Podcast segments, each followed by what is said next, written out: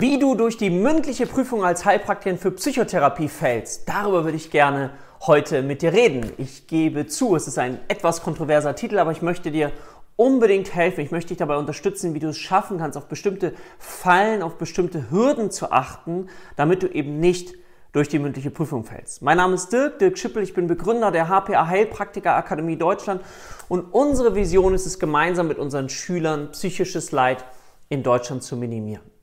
Und dazu gehört jetzt eben auch das Thema mündliche Überprüfung. Und das Video ist dann für dich interessant, wenn du eben gerade vielleicht die schriftliche Überprüfung bestanden hast und jetzt auf dem Weg zur mündlichen Prüfung bist oder auch wenn du noch am Anfang stehst und dich fragst, wie läuft so eine mündliche Prüfung ab und worauf kann ich jetzt schon achten, wenn ich üben möchte. Ja, also wenn du mit Lernpartnern und Lernpartnern üben möchtest. Also, was ist Tipp Nummer eins dafür, dass du durch die Prüfung fallen kannst. Und zwar sei dir zu sicher. Ja? Also wenn du dir zu sicher bist, dann ist das eine Möglichkeit, wie du durch die mündliche Prüfung fallen kannst. Warum? Weil du nicht mehr so aufmerksam bist, weil du nicht mehr so konzentriert bist. Und wenn du dich zu sicher fühlst, dann kann dir Folgendes passieren, was ich von jemandem gehört habe, nicht bei uns, aber einer Teilnehmerin in der mündlichen Prüfung, die ein Fallbeispiel bekommen hat. Das ist das, was eben in den allermeisten Fällen der Fall sein wird, dass du ein Fallbeispiel bekommst und eine fundierte Anamnese und Diagnostik machen sollst. Und diese Dame war es an dieser Stelle relativ früh das Gefühl hat, es handelt sich um eine Essstörung, um eine Anorexia nervosa. Und der Prüfer hat nochmal nachgefragt, sind Sie sicher? Wollen Sie nicht noch weiter fragen? Nein, ich will nicht weiter fragen. Ich bin sicher, ich bleib dabei.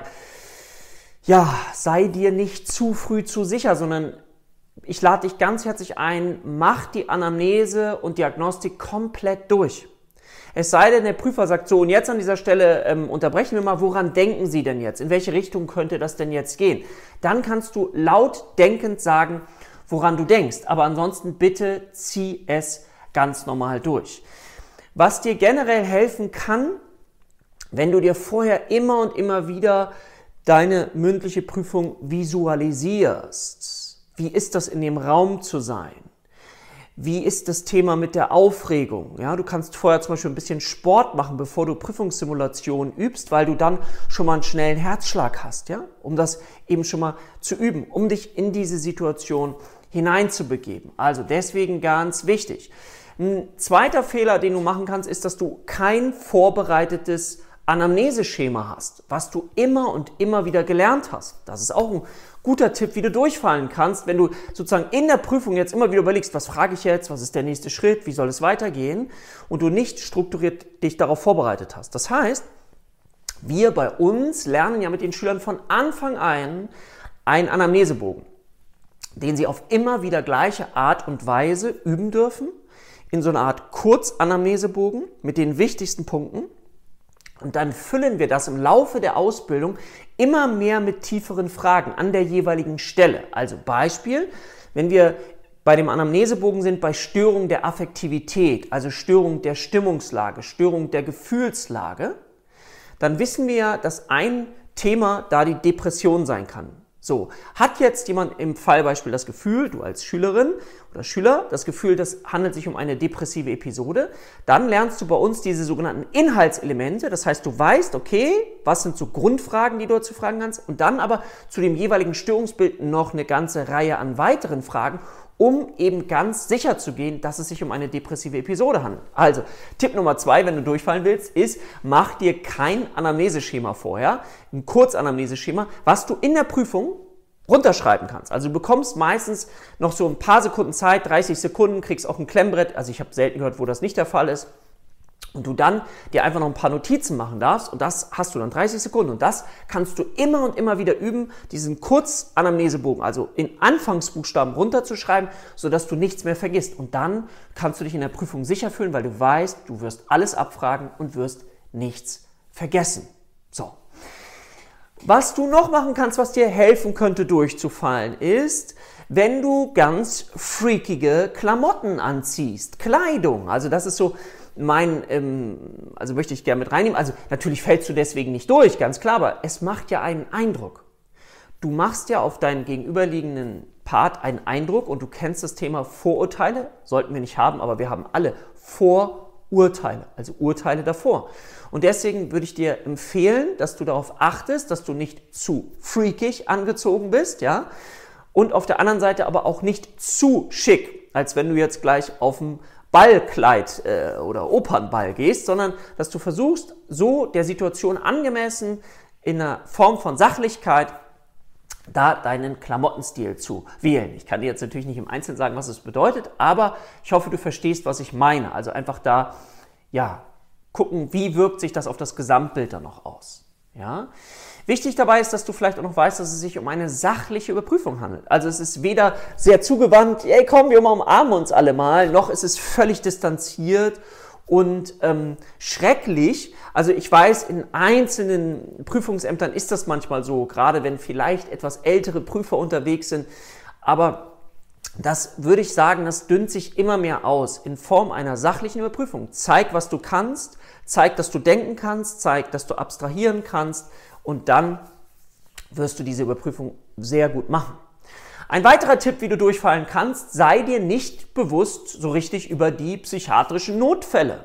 Ja, also gerade wenn es um das Thema Bewusstseinsstörung geht, im psychopathologischen Befund, wenn du an Alkohol, Drogen und so weiter denkst, ja, so wie das Alkoholentzugsdelir, aber auch zum Beispiel eine anorektische Person, also eine Person mit Magersucht, die einen bestimmten BMI hat, der dann eben eher für, auf einen Notfall hinweist, auf das Thema Suizidalität und du nicht weißt, wie du das abfragen sollst. Also werde dir über die psychiatrischen Notfälle nochmal bewusst, weil wenn du die nicht weißt, ist es auch schwierig.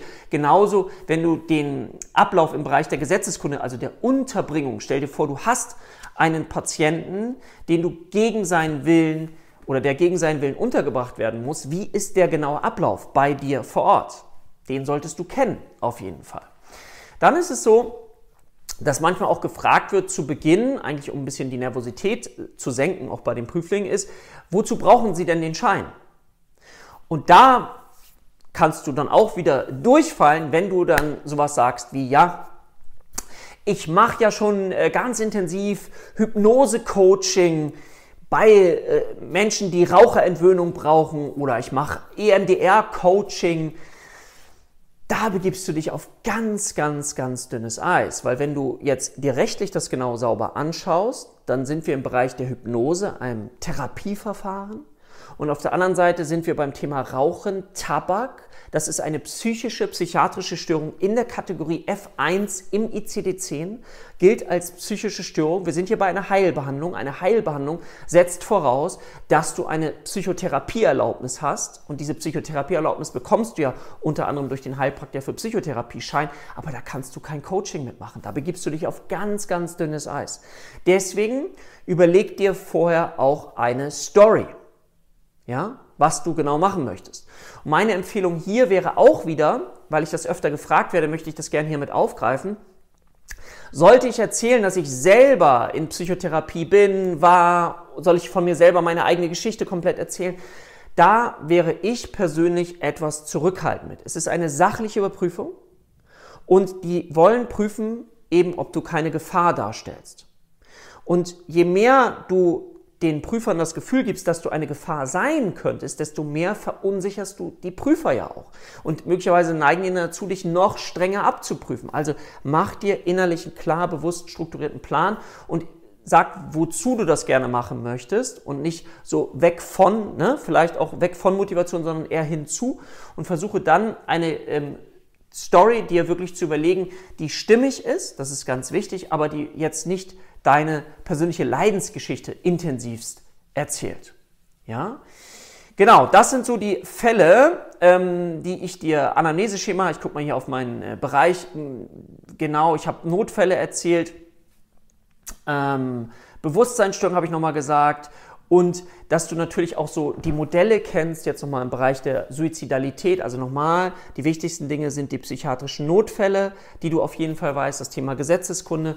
Und psychiatrische Notfälle ist unter anderem Suizidalität und dass du dann auch so die Modelle kennst nach Pöldinger, die Befragung auch, oder die nach Ringel. Ja? Also, lass uns das kurz nochmal zusammenfassen. Sei dir nicht zu sicher, bleib offen auch für die Hilfestellung der Prüfer. Du kannst am besten offen bleiben, wenn du vorher dir das Anamneseschema sauber aufgeschrieben hast in Kurzform und das kannst du immer und immer wieder üben. Dadurch senkt sich deine Nervosität, du vergisst nichts und du kannst bei den Prüfern bleiben, wenn die auch mal eine Frage stellen. Ansonsten bist du ganz stark bei dir. Es geht ja darum, dass du dich auch einstellst auf die Prüfer. Schaff dir eine innere Struktur, das habe ich in anderen Videos immer wieder erklärt, dass du weißt, okay, in welchem Bereich bin ich jetzt? Bin ich im Bereich Anamnese, Diagnostik oder bin ich im Bereich psychische Störung? Psychische Störung wäre ICD-10, ich gehe das so ab, oder ICD-11 zukünftig und Anamnese, Diagnostik wäre eben der psychopathologische Befund plus die anderen anamnestischen Teile wie Familienanamnese, biografische Anamnese, Sozialanamnese und so weiter. Ja? Wisse die psychiatrischen Notfälle.